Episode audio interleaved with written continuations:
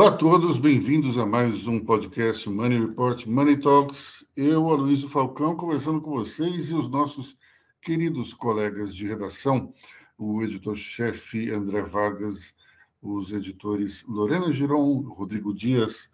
Vamos falar aí sobre o que mais importante aconteceu na economia, na política, nos negócios.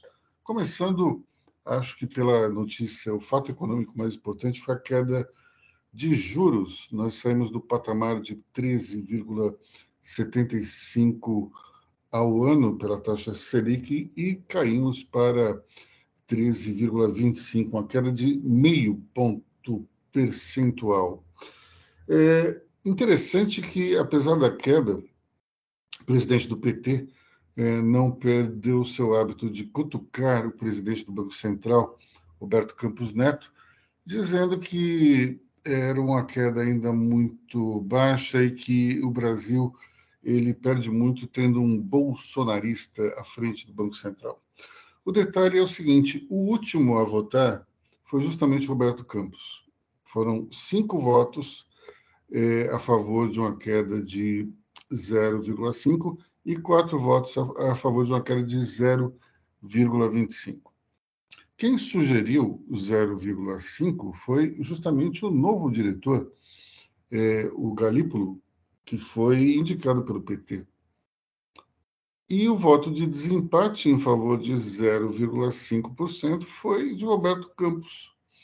Onde se conclui o seguinte: se Roberto Campos eh, baixar o juro a meio por cento ao ano, a Glaze vai continuar reclamando, porque afinal de contas ainda tem meio por cento de juros.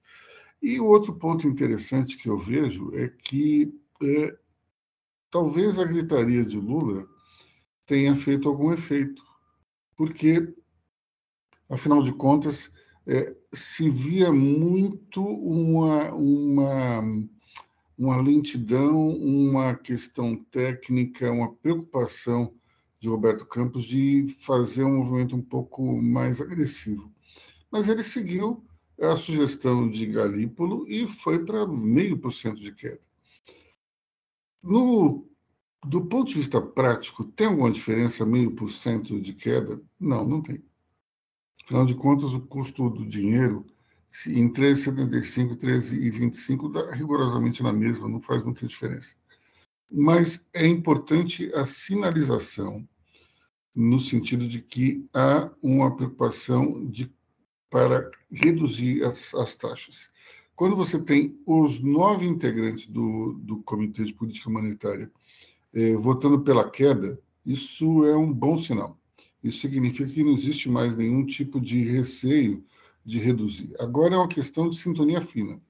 Quanto é que isso é, é, pode é, avançar dentro, da, dentro dessa, desse processo? Quando a gente fala em efeitos práticos na economia, eu diria que somente um juro abaixo de, de 10% pode fazer algum efeito. Até lá, é muito mais, talvez, um, um um alento ao, a, a, ao lado psicológico do empresário do que necessariamente algo que tenha um efeito prático. Quando a gente fala em, em juros acima de 13%, isso significa que não há nenhuma atividade econômica, é, ou melhor, pouquíssimas atividades econômicas que podem é, render mais do que isso. Só que quando você vê, você como empresário vê a taxa caindo, isso significa que existe um sinal de que a economia pode retomar de uma maneira forte e, e isso, de uma certa forma, tem, tem deixado os empresários mais animados. Só que teve um efeito colateral, né? O dólar acabou subindo 2% depois que houve a queda de juros. É, por que isso acontece? São dois fatores combinados. Primeiro é que o dinheiro hoje ele é mundial, ele é internacional, ele vai ficar onde ele tem a maior remuneração. Conforme você tem uma queda de meio por cento, é natural que alguns investidores internacionais saiam do Brasil e vão para outra moeda. Mas tem outro detalhe interessante. as agências de rating diminuíram a nota dos Estados Unidos. E isso provocou um aumento das taxas de juros de papéis emitidos pelo Tesouro Americano. Conforme você tem uma situação na qual, de um lado, tem um aumento de juros e do outro tem uma queda, é natural que o dinheiro de investidores mais conservadores saiam daqui e vão para os Estados Unidos. Isso é, é do jogo. É, só que o, se o dólar continuar subindo, nós temos um problema inflacionário aí para frente.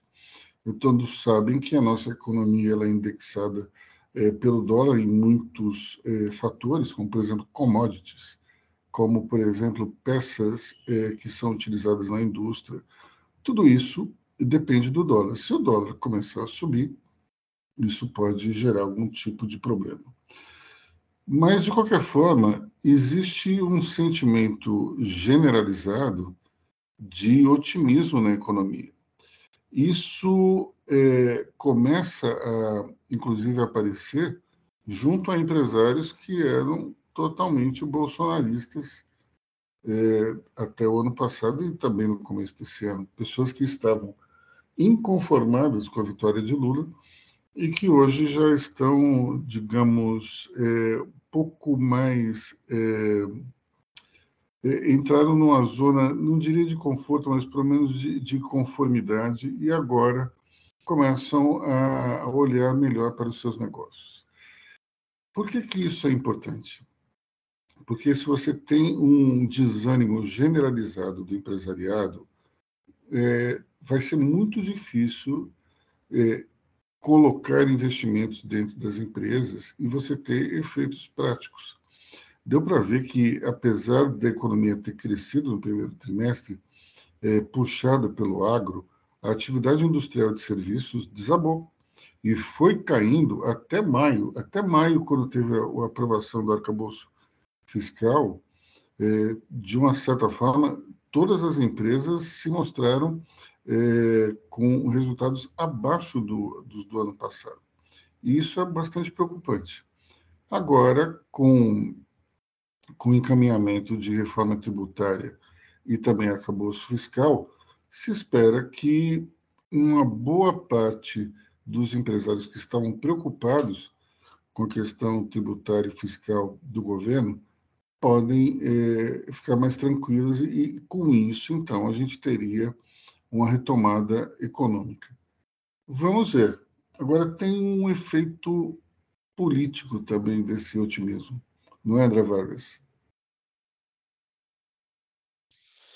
Efeito político que pode se dar em números, certo? Porque aqui nós estamos falando é, de dois pontos. Um é a reação de confiança no empresariado, que não deixa de ser uma reação política, já que não há, não há efeito prático algum na economia. Mas vamos lá, vamos pensar que esse empresariado, que até parte desse empresariado, que até pouco era visceralmente bolsonarista, antes do segundo turno de 2018, boa parte dele não era isso. Boa parte dele também não queria Bolsonaro. Então, vamos, vamos considerar isso. E mas não queria o Haddad ou o Lula também, né? Também, também, exatamente. Queria uma solução mais centrista. O que para empresário faz sentido. É aquela coisa que eu brinco, né? Assim, é por isso que, é por isso que o, o, o MDB deveria se chamar melhor do Brasil, né? Porque, é, porque assim, é, é o melhor partido, vai, vai ser o partido que vai estar, estará sempre no poder. E aí ele, esse partido consegue fazer ali o, o meio de campo do Brasil, de alguma maneira. Isso por lado positivo e por lado negativo. Agora, vamos falar uh, de política de uma maneira mais direta. Esses resultados, eles desidratam a oposição raiz ao governo PT.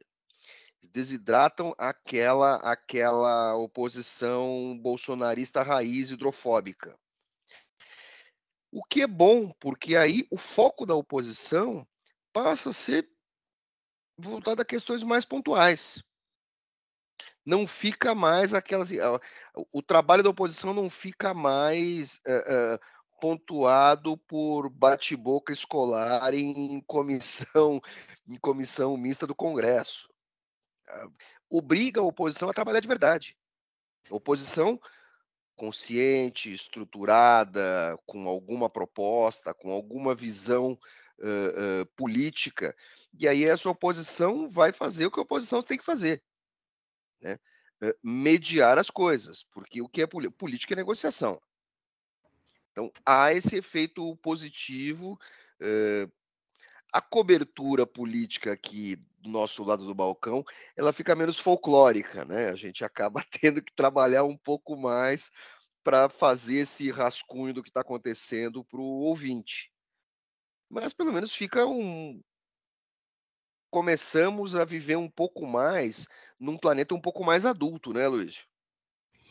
É, e tem, acho que tem um ponto também interessante que é. Uh, será que daqui para frente a posição mais raiz vai deixar de ser menos folclórica? Nós tivemos um exemplo aí no dia. Quando foi? Acho que foi quarta-feira, que teve o depoimento do general Gonçalves Dias. Foi quarta, o... enfim, foi na semana. E nós tivemos aí gente mostrando, querendo dar uma melancia para o general. É, e, para quem não entende a ironia da coisa, é que a melancia é uma fruta que é verde por fora como a farda militar e vermelha por dentro como a ideologia comunista. Então, é...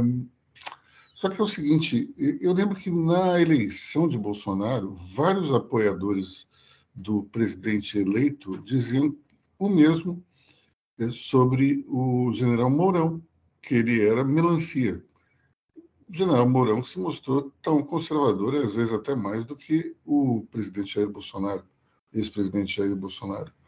Então, é, é, interessante ver essa questão aí de, de como é que essa oposição vai sair desse folclore e avançar para uma, para, digamos, uma postura mais séria, né? Só um comentário antes de passar para o Vargas.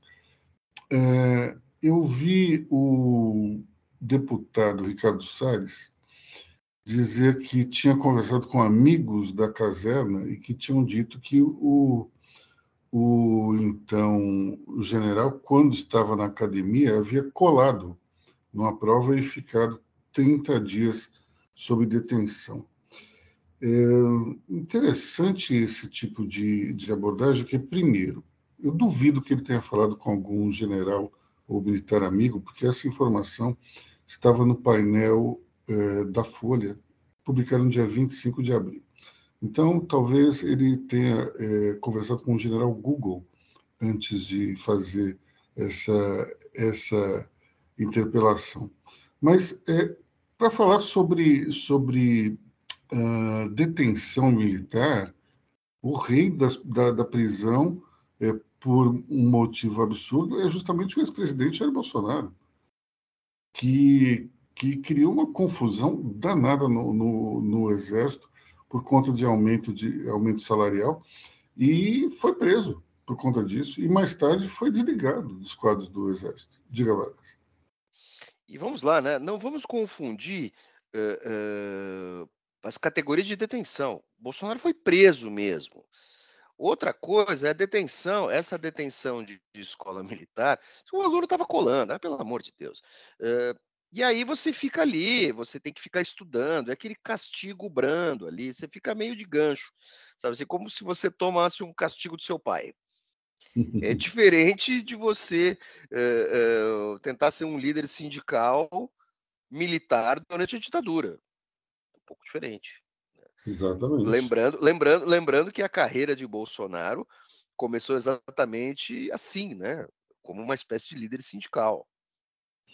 Que naquele momento não parecia uma coisa exatamente errada, mas você tem todo o histórico de atropelos e barbaridades uh, uh, proferidas e, e, e, feitas ao longo dos anos. Uh, falando dessa oposição, Aloysio, eu acho que esse pessoal não vai baixar o tom porque não sabe fazer nada em silêncio. Não sabe fazer nada em silêncio porque não tem articulação, não tem profundidade. O que vai acontecer é que a pessoa vai perder importância. Né? Eles são uma espécie de, de, de, de, baixo clero do B, assim, eu chamo de turma do fundão. E, e, e não vale só para bolsonarista, não. Tem gente de esquerda ali também que entra num bate-boca que, que, parece uma versão uh, uma versão agressiva da escolinha do professor Raimundo.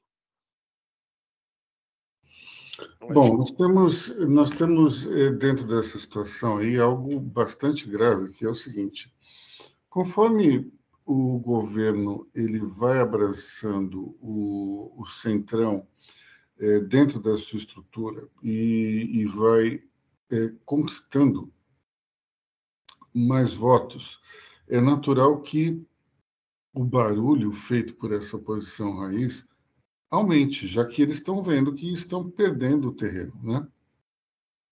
Isso pode gerar algumas tensões é, bem, bem fortes dentro do cenário político, especialmente porque nós estamos numa, no momento em que é, Jair Bolsonaro é alvo da justiça, nós temos aí outros bolsonaristas também na mesma situação, vamos até falar isso amanhã, mas eu tenho a impressão que é, o barulho que será feito vai ser um pouco maior mesmo.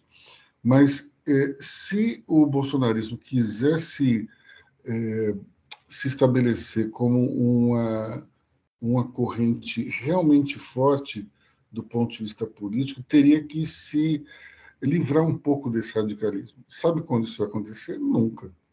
Afinal de contas, o, o bolsonarismo ele existe por conta desse radicalismo.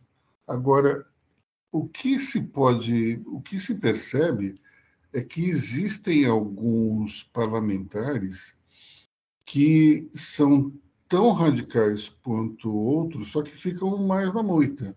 A gente até conversava ontem, né, Vargas, sobre a Bia Kicis, que ela é uma, uma parlamentar tão radical em, em, em, nas suas convicções como, por exemplo, o Ricardo Salles ou a Carla Zambelli, mas ela não fica se metendo em confusão, de maneira geral. Até apareceu um pouco mais do que deveria durante é, o, a Covid-19. Mas depois disso, ela entrou numa situação mais, digamos, é, discreta. Não seria isso? É uma questão de inteligência. Ela não se deixa. É, o personagem não domina o ator. Certo? É apenas isso. Vou, vou dar um outro exemplo de um, de um político de baixo clero, que é o Kim Kataguiri foi lá, conseguiu se eleger e tal, e de repente ele percebeu que ele é muito secundarista perante aquela turma toda que está na frente dele. Que, que ele está fazendo? Está cuidando do mandato dele, defende lá as teses que ele diz ser liberais e tal, parará, parará, mas está levando a vida dele, está criando musculatura. Mas também não fica fazendo muita pirotecnia por aí, tem o nicho eleitoral dele, tem o trabalho, vai levando. Pode, assim, é, é, hoje é uma figura bem mais palatável do que o cara com quem eu jantei há alguns anos.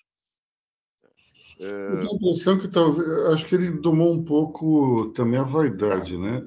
Logo depois do, do surgimento do MBL, acho que ele subiu um salto alto gigantesco. Ele até quando foi eleito na primeira legislatura, ele queria ser presidente da Câmara que era uma coisa assim, absolutamente sem pé nem cabeça. Um, um, um deputado de 20 e poucos anos, primeiro mandato, querendo ser presidente da Câmara. No Brasil, existe uma expressão é, é, que não é muito da nossa geração, mas ele tomou um Senta lá, Cláudia. Conhece é. essa? Senta lá, Cláudia? É, é, um clássico da Xuxa. Senta lá, Cláudia, sabe? fica lá, aprende, aprende aqui com quem sabe, fica na sua. O detalhe é que a, a Cláudia em questão não chamava Cláudia, né? O que torna tudo muito, mas tudo bem. O Kim, o Kim é filho de Cláudia também, não tem problema. Mas... Então você, você tem isso. E aí, no meio dessa história, só para complementar, você estava falando de dólar, só voltando, né? Reconduzindo, nós vamos ter o, o, o boletim Focus na segunda-feira vai ser o primeiro boletim pós-queda do juro. Sendo que o boletim sempre dava a expectativa de queda do juro para o final do ano. Como é que vai ser esse boletim? Certo? É, não acho que vá mudar muita coisa. Certo? E você estava falando da migração do dinheiro para portos mais seguros, mais rentáveis. Você tem razão. Mas no médio prazo, algo pode se consolidar no Brasil. O Brasil fica mais palatável para investimento de infraestrutura nesse momento, porque tem um detalhe internacional que as pessoas não estão considerando. Os Estados Unidos, hoje, curiosamente, há 20 anos, não é um porto seguro para investimentos de infraestrutura. Os americanos têm problemas crescentes de infraestrutura e, por causa da, da, da configuração política país, a, a, a, aplicação desses investimentos não é, não é muito interessante lá. Então, os fundos, os fundos que dinheiro de infraestrutura é dinheiro de fundo, né? fundo soberano das professorinhas da Coreia, dos funcionários dos parques federais do Canadá, essas coisas. Esse pessoal vai procurar outros países. O Brasil é um desses países. O melhor país para colocar dinheiro é a China, mas entra muito pouco dinheiro, entra muito pouco desse tipo de dinheiro por lá. Então, o Brasil pode se beneficiar disso uh, de médio para longo prazo. Isso é muito bom, mas não é algo visível por enquanto. É algo que quem vai colher é, daqui um mandato presidencial ou no início do próximo, do segundo. Né? Então você tem, você tem essa, essa característica boa, né? É, essa crise, de, é, é essa crítica de ah, porque o dólar subiu, eu sinto muito. Isso é meramente o aspecto pontual do jogo. É, mas eu tenho a impressão que, no caso do, do, da Glaze e dos demais petistas, vai haver críticas de qualquer forma. O interessante é, é que ela esqueceu completamente que o voto dos dois diretores indicados pelo PT foi rigorosamente igual ao do presidente do Banco Central. Aí, aí é, é, é realmente não enxergar exatamente o que está acontecendo. Né? É, e acho até que se o Roberto Campos tivesse desempatado em favor de uma queda menor, ela poderia até criticar, mas se ele acompanhou a votação juntamente com os diretores do, indicados pelo PT, não há, não tem muita razão. Por isso que eu digo, se ele baixar o juro para meio por cento, ela vai continuar reclamando. Por que não é 0,25 em vez de meio? É, por que não é 0,75? Por que não zera tudo logo de uma vez? Né? É, é, o analfabetismo é, é, é, é o, é, é o, o, analfabetismo propositivo. Vocês acham, que no, vocês acham que no futuro próximo o, a diretoria do Banco Central vire um STF em relação à notoriedade, conhecimento? Porque hoje é, sabe-se a escalação dos ministros do, do STF e não se sabe a da seleção brasileira. Será que no futuro vão, vão a diretoria do Banco Central vai ser desse jeito? Acho que assim que os juros baixarem para baixo de, de 10%, ninguém mais vai comentar o Banco Central. Uh, ao contrário de países civilizados, eu acho que no Brasil isso é necessário. Sabe? O nome, o nome dos ministros do STF uh, no balcão, no balcão da lanchonete é importante é, no Brasil. É importante até para o ministro do STF ele saber que o trabalho dele não é invisível. Nos Estados Unidos, na França, no Reino Unido, isso não faz diferença alguma. Sei lá, para a configuração mental do brasileiro, até, do, até dos ministros, isso é importante. Isso é importante, assim, eu acho, eu, eu, eu acho, eu acho é, é, relevante meramente é uma abstração que eu estou falando. Né? Não há comprovação nenhuma. Mas eu acho que sim, acho que seria importante todo mundo saber o nome do sujeito, porque essas coisas pegam muito na vida da população e, e, as pessoas precisam se posicionar e precisam saber quem é quem nesse jogo. Não pode, isso é muito, esse jogo é muito grande para ficar invisível à população.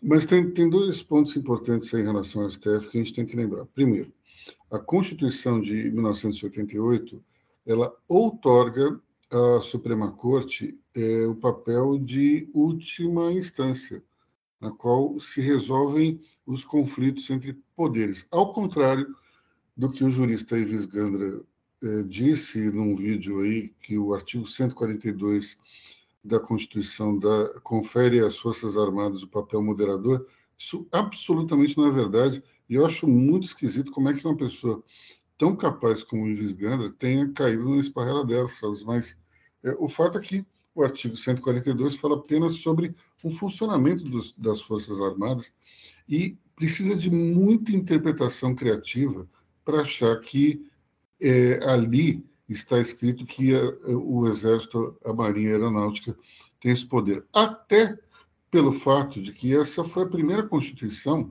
após a ditadura militar, feita por civis. Então, me diga, doutor Ives Gandra, qual é a lógica de uma Constituição feita por um Congresso presidido pelo Ulisses Guimarães, que foi uma das vítimas da ditadura, conferir ao Exército o poder moderador. Isso não faz sentido nenhum.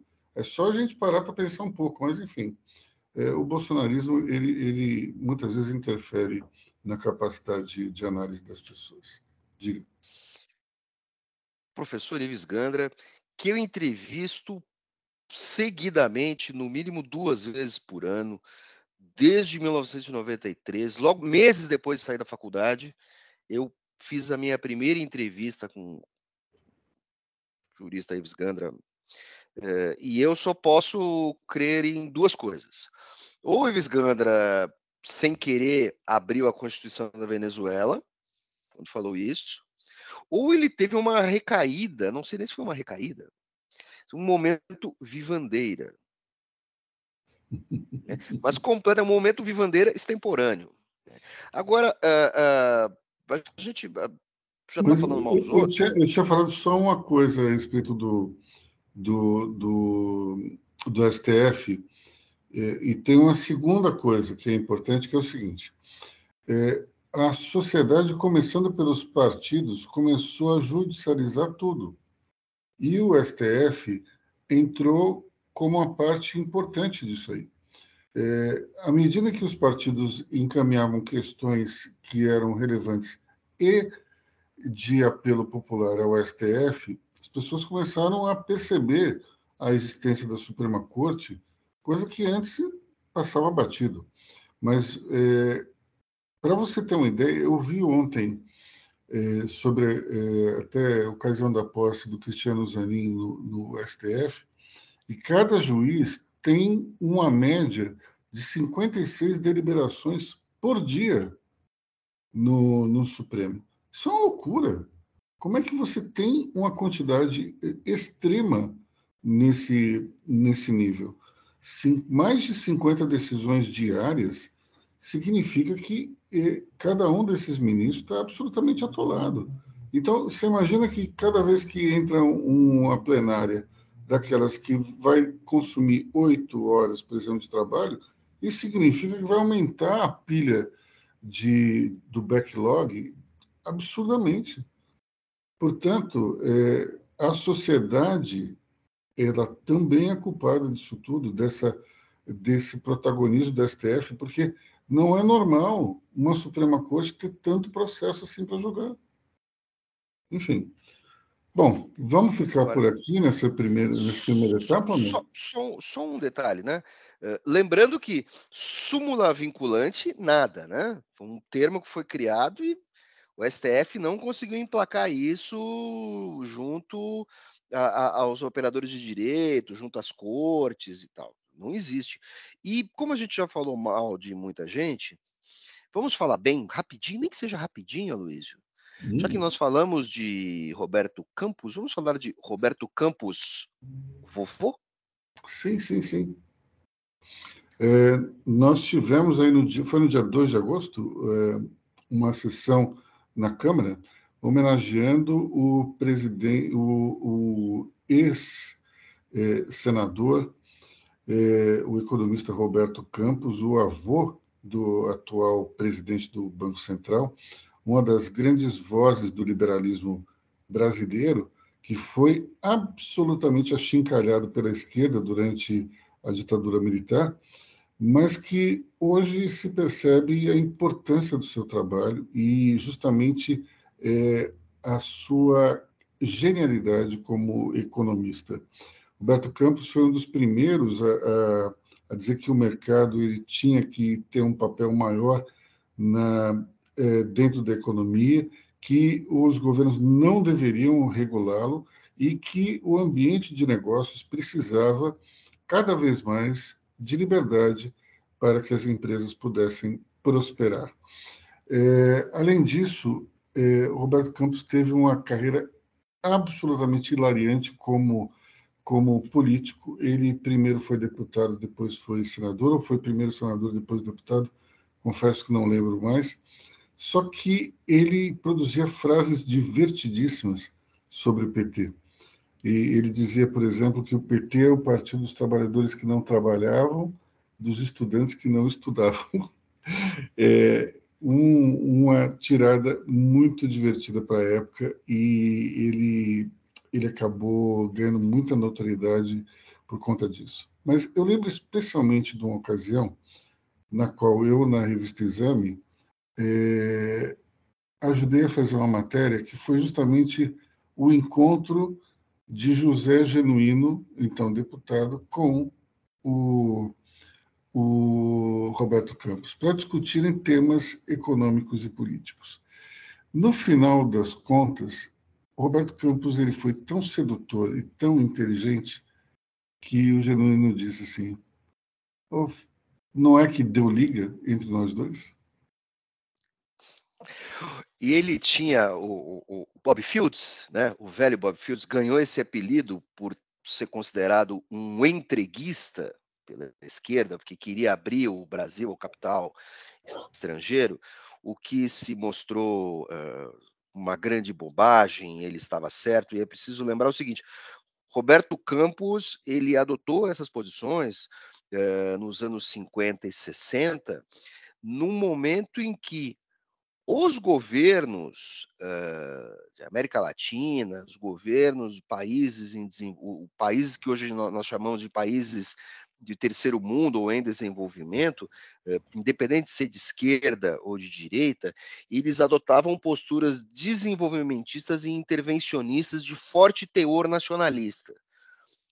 Roberto Campos foi o primeiro cara a dar uma banana para tudo isso. Foi o primeiro cara Assim, no Brasil, ah, isso é tudo é bobagem. O governo tem que ali ajudar o mercado a se consolidar e tal. Vamos lembrar que ele, ele esteve na criação do BNDES, ele esteve na criação da Petrobras, ele defendia alguns instrumentos, mas ele também via que isso poderia ser temporário. A Sumoc, que gerou o Banco Central, também, né?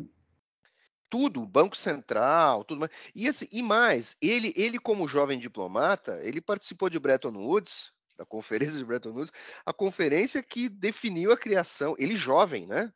Ele estava uh, junto com um outro economista e diplomata brasileiro mais graduado, esqueci agora o nome, uh, ele, ele, ele viu ser desenhado a criação do FMI e do Banco Mundial. E ele era uma figura, ele era, eu adorava as entrevistas dele assim, no Roda Viva, porque ele ficava com aquele meio sorriso, certo? E soltando grandes maldades. E eu acho que a esquerda ajudou muito na criação desse personagem do Roberto Campos. Uh, talvez tenha, talvez seja bom que o Neto não tenha herdado essa verbe, essa verve porque senão esse clima de juros ia ficar muito pior. Ainda bem que o, o Roberto Campos Neto, digamos assim, apanhou um pouco mais quieto. Bom, é, a gente tem que lembrar também é, a questão do Roberto Campos, é, especialmente porque ele foi o primeiro ministro da economia da ditadura militar.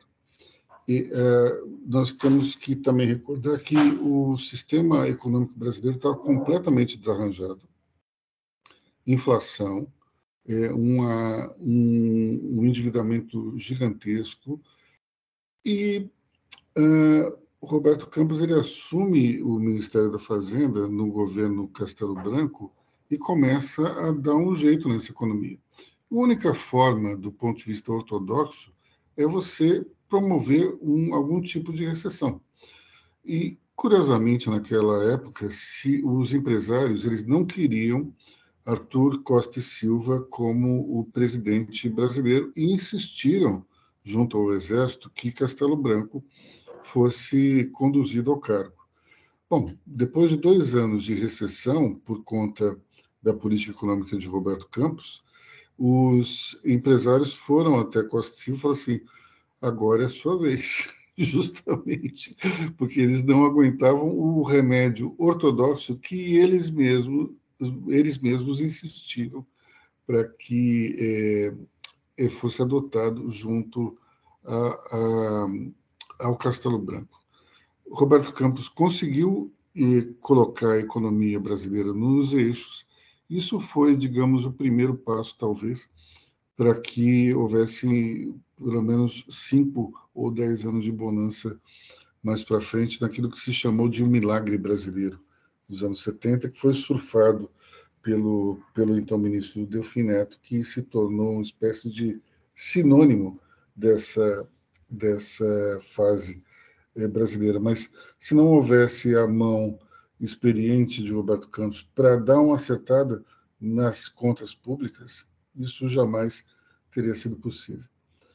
É, vamos ficar por aqui nessa primeira fase e daí a gente retoma amanhã a nossa conversa? Claro, meus caros, até amanhã. Vamos lembrar, lembrar o seguinte, né? Que parte desse desarranjo uh, brasileiro, assim, grande parte, assim, tinha assim, dívida da construção de Brasília, tinha um monte de bagunça a ser arrumada. Mas a gente fala disso outra hora, né, Luiz? Né, Rodrigo? Sim, sim. Ah, pessoal, fico por aqui. Até amanhã. Até amanhã, pessoal. Até a próxima.